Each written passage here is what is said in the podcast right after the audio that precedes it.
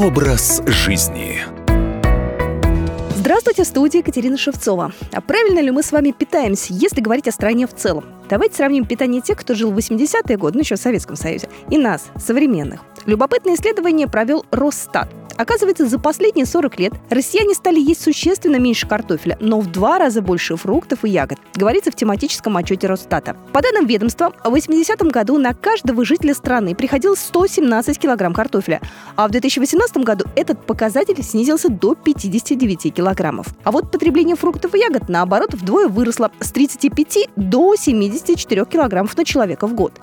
Кроме того, россияне стали есть больше рыбы и рыбопродуктов. В 80-м году 17 килограммов на человека, а в 2018 уже 22, а также овощей и бахчевых 92 и 104 килограмма соответственно. Вот что интересно, это мясо. С мясом за это время изменения происходили дважды. В 80-м году этот показатель в среднем составлял 70 килограммов на человека. В 2000-м он снизился до 50 килограммов, а в 2018 году вырос, оказывается, до 89 килограммов. Хлеба, крупы макарон среднестатистический россиянин в прошлом году съел 112 килограммов. Это чуть меньше на 16 килограмм, чем в 80 году. Серьезно снизилось и потребление молочных продуктов с 390 до 266 килограммов. Но и сахара мы тоже стали с вами есть чуть-чуть поменьше. Раньше было 35 килограмм, сейчас 31. Некоторые эксперты считают, что такое изменение картины потребления продуктов можно связать со стремлением к более здоровому образу жизни. Но только ленивый не знает, что плохо есть много крахмала в виде картошки, много глютена в виде хлеба и что нужно обязательно есть овощи и фрукты. По словам многих диетологов, выросло число людей, которые заботятся о своем здоровье. Ну и доступнее нам с вами стали овощи и фрукты.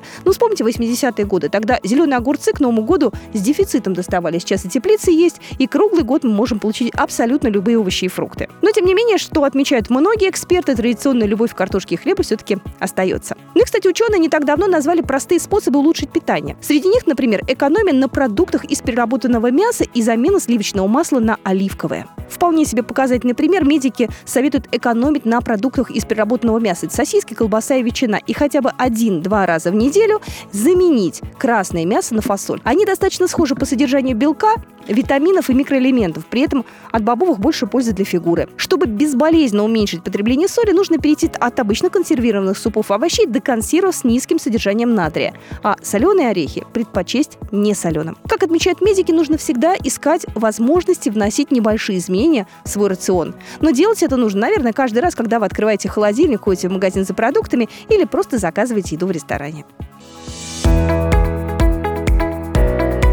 Образ жизни.